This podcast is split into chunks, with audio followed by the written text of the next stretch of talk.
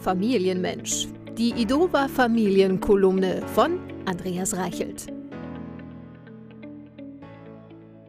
Mit Kindern in der Pubertät ist nicht gut Kirschen essen, so viel steht fest. Man sagt, es sei die Zeit, in der die Eltern schwierig werden.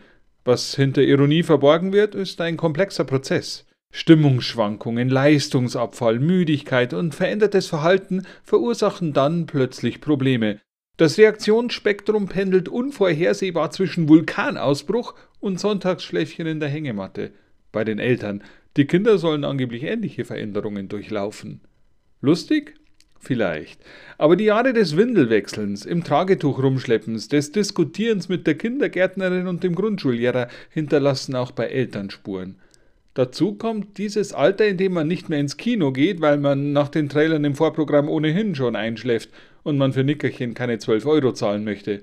Das sind übrigens 24 Mark in echtem Geld. Den Kindern jedenfalls geht es ähnlich. Aus begeisterungsfähigen Jungversionen des eigenen Selbst werden plötzlich schlürfende Nullböckinnen und Nullböcke, die zu wenig Kraft in den Armen besitzen, um Teller vom Esstisch zur Spüle zu tragen. Lange habe ich versucht, mit klaren Regeln und erläuternden Ansagen in diversen Themen Einsicht zu bewirken, doch gefühlt wurde alles nur noch komplizierter.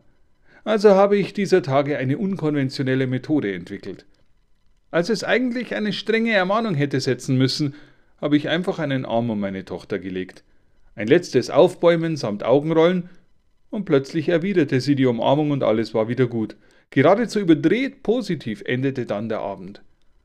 Mit Strenge könne man nichts bewirken, was man nicht mit Liebe auch hinbekäme, so habe ich kürzlich gelesen. Stimmt scheinbar. Schauen Sie mich nicht so an, ich verstehe es doch selbst nicht. Aber probieren Sie es ruhig aus, es funktioniert. Manchmal.